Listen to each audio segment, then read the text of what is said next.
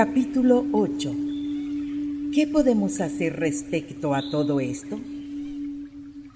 Del río sus corrientes alegran la ciudad de Dios. Este río es la voluntad del Padre y fluye hacia los que están dispuestos a recibir el agua de la vida. La vida no tiene sentido aparte de la relación con Dios. Una generación que se vanagloria en las posesiones y sensaciones está vacía de contenido espiritual porque no llega a satisfacer la realidad más profunda y verdadera de su corazón humano. El Padre anhela que sus hijos estén con Él y vivan en su amor. Para vivir así se necesita que le busquemos con todo nuestro corazón y que renunciemos a aquellas cosas que se interpongan entre nosotros y el reino de la vida, de la salud y de la alegría. Los problemas que hemos tratado en estas páginas son como una serie de preguntas con dos respuestas posibles en cada caso. No existe ningún tipo de problema, sea emocional o espiritual, que no pueda solucionarse si decidimos compartir íntimamente nuestras vidas con el Padre y disfrutar de la valiosa compañía de nuestros semejantes. Ese poder que creó el mundo hace desaparecer de inmediato el sentimiento de soledad, aislamiento, duda, confusión, culpa, desánimo, derrota, impaciencia, estancamiento y miedo. Excepto en caso de la intervención de leyes superiores, los hechos de la existencia material deben simplemente aceptarse. La oración por sí misma no puede sanar, pero sí puede abrirnos una perspectiva de curación espiritual y una fe ilimitada en la aceptación de la solución que el Padre da a cada uno de nuestros problemas, pequeños o grandes, y en la que el bien se sirve incluso de la tragedia. Cuando vamos a nuestro Padre, sentimos una paz que sobrepasa toda comprensión. Las dificultades y las tragedias de la vida no van a cesar, pero sabemos que Él siente con nosotros. En compañía de Dios nos sentimos con más valor, logramos una mayor percepción de todo lo que ocurre a nuestro alrededor. Empezamos a ver las cosas a través de sus ojos. Nos alegra vivir la vida y sus circunstancias porque sabemos que el Padre nos ha puesto aquí para que superemos esta corta pero intensa prueba y que la vida eterna nos espera al otro lado, donde las dificultades materiales perderán su virulencia. Nos fortalecemos en el conocimiento de ser partes de un todo más grande donde reina la rectitud y la belleza. Vemos este planeta, a pesar de su oscuridad por el pecado, como un campo de entrenamiento que Dios ha convertido en santo y sagrado. Tenemos en el Padre a un amigo y estamos aprendiendo a amar a los demás como Él mismo nos ama. Cuando nos encontramos con nuestro Padre y compartimos nuestras vidas con Él, sentimos cómo su energía nos renueva por momentos. Él nos lleva de la mano a una colina desde la que observamos con una mayor perspectiva las dificultades de la vida y desde allí, en la distancia, vemos la radiante ciudad de nuestros sueños. Su poder se hace nuestro y nos hacemos partícipes en el objetivo de vida de todos sus hijos e hijas para el progreso de ese gran todo, esperando a que llegue pronto el día en que este mundo sea el lugar que queremos que sea. Citas de los escritos de Urantia. Escrito 34, sección 7, párrafo 8 Página 383, párrafo 2. Habiendo iniciado el camino de la vida eterna, habiendo aceptado la misión y recibido las instrucciones para avanzar, no temas los riesgos del olvido humano ni la veleidad del mortal. No te preocupes por el temor al fracaso, ni te desconcierte la confusión. No vaciles ni cuestiones tu estatus ni tu posición, porque en esas horas oscuras en cada encrucijada en la que te encuentres en tu lucha por seguir adelante, el Espíritu de la verdad siempre hablará diciendo, este es el camino. Escrito 48, sección 6, párrafo 36, página 555, párrafo 4. Y de ellos aprenderéis a sufrir menos pesadumbre y decepciones. Primero, haciendo menos planes personales en relación a otras personas.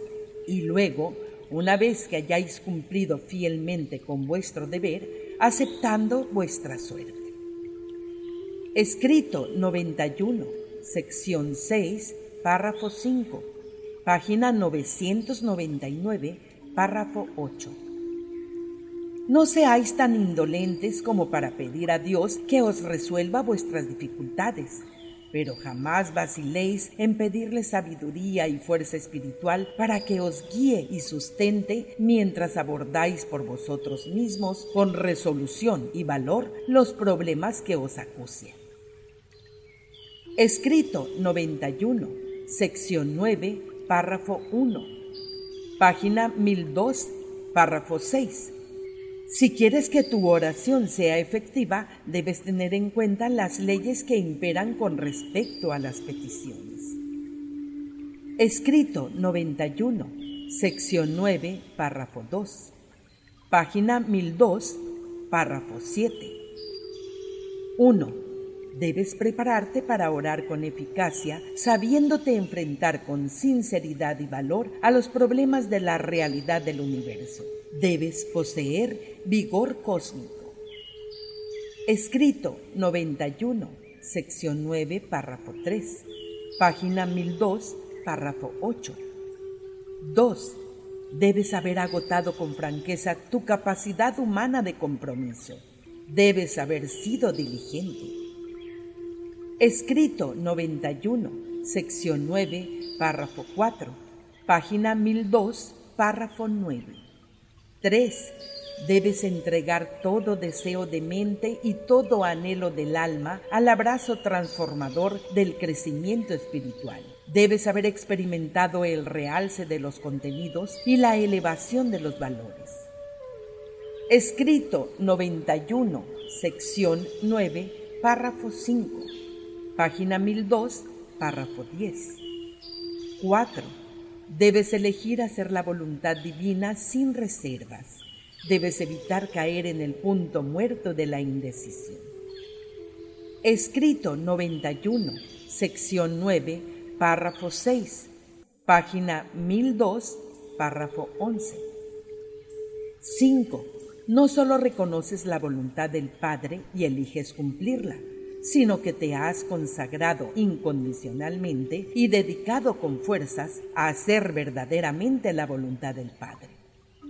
Escrito 91, sección 9, párrafo 7, página 1002, párrafo 12.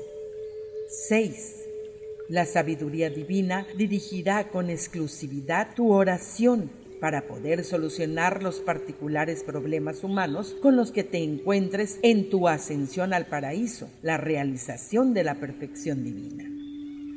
Escrito 91, sección 9, párrafo 8, página 1002, párrafo 13. 7. Y debes tener fe, fe viva. Escrito 136 sección 4, párrafo 10, página 1515, párrafo 4.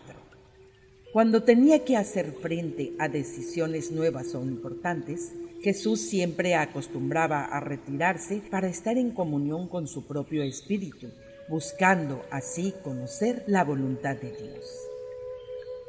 Escrito 137, sección 1, párrafo 6 página 1525, párrafo 3. En el reino venidero, despreocupaos de las cosas que os inciten a la ansiedad. Preocupaos más bien y en todo momento de hacer únicamente la voluntad del Padre de los cielos. Escrito 143, sección 3, párrafo 1, página 1610, párrafo 4. Cuando Jesús terminó de oír a su jefe apostólico contarle sus preocupaciones, dijo, Andrés, no puedes convencer a nadie de que olvide su desasosiego cuando ha llegado a tal grado de implicación y cuando hay tantas personas con sentimientos intensos involucradas. No puedo hacer lo que me pides, No participaré en estas dificultades personales de índole social, pero me uniré a vosotros para disfrutar de tres días de reposo y esparcimiento. Ve a tus hermanos y anúnciales que todos vosotros subiréis conmigo al monte Sartaba, donde deseo descansar durante uno o dos días. Escrito 143, sección 3, párrafo 3 página 1611, párrafo 1. Para ellos esto fue una maravillosa experiencia.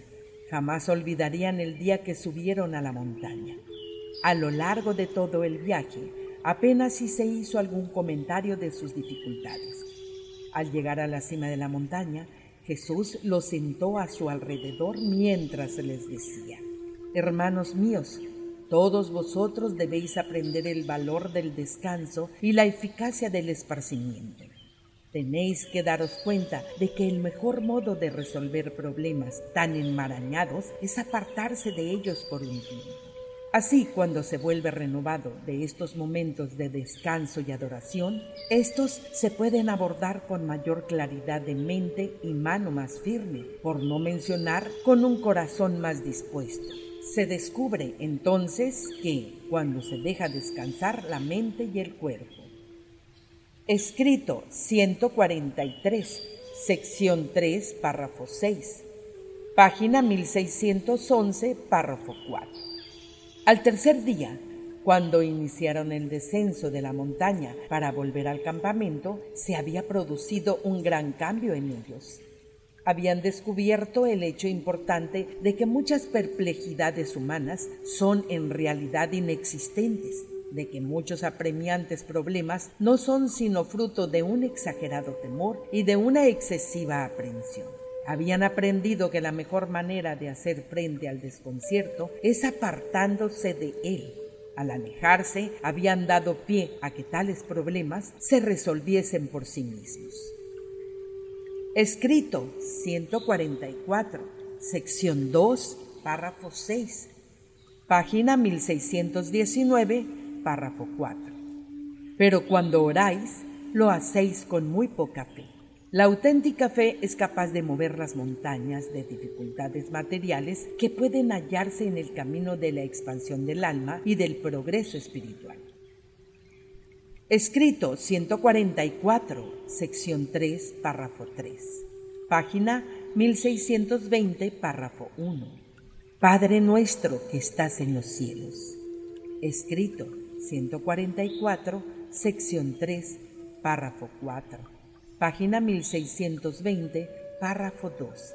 Santificado sea tu nombre. Escrito 144, sección 3, párrafo 5 página 1620, párrafo 3. Venga tu reino, hágase tu voluntad. Escrito 144, sección 3, párrafo 6, página 1620, párrafo 4. Así en la tierra como en el cielo. Escrito 144, sección 3, párrafo 7, página 1620, párrafo 5. Danos hoy nuestro pan para mañana.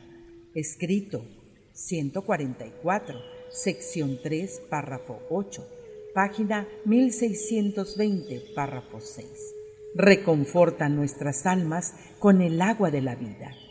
Escrito 144, sección 3, párrafo 9, página 1620, párrafo 7 y perdónanos nuestras deudas. Escrito 144, sección 3, párrafo 10, página 1620, párrafo 8. Como nosotros también hemos perdonado a nuestros deudores. Escrito 144, sección 3, párrafo 11, página 1620, párrafo 9. Sálvanos de la tentación, líbranos del mal escrito 144, sección 3, párrafo 12, página 1620, párrafo 10, y haznos cada vez más perfectos como tú lo eres.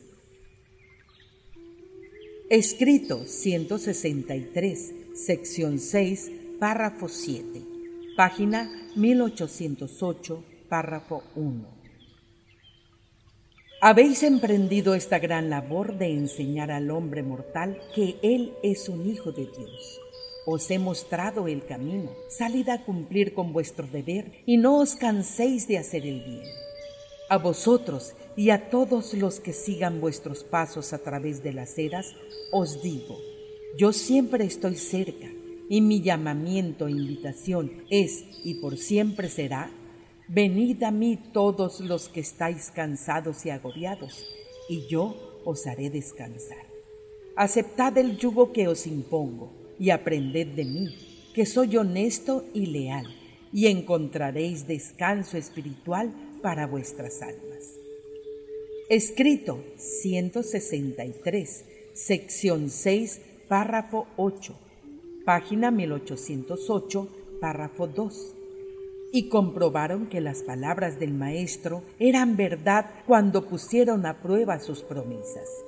Y desde ese día, incontables miles de personas han experimentado y confirmado de igual manera la certitud de estas mismas promesas.